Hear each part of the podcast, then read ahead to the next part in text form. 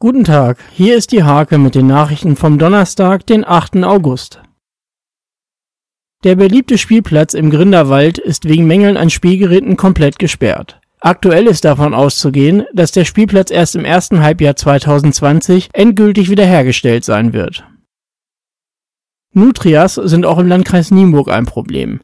Die Population der eingebürgerten Nagetiere wächst stetig und ist unter anderem aufgrund ihrer Wühltätigkeit eine Gefahr.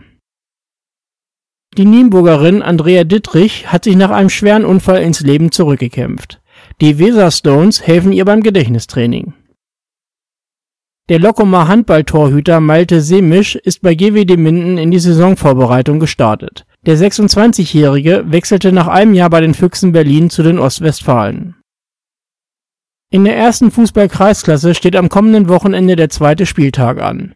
Die Zweitvertretung des RSV Rehburg trifft dabei am Sonntag um 15 Uhr auf die zweite des SC Uchte.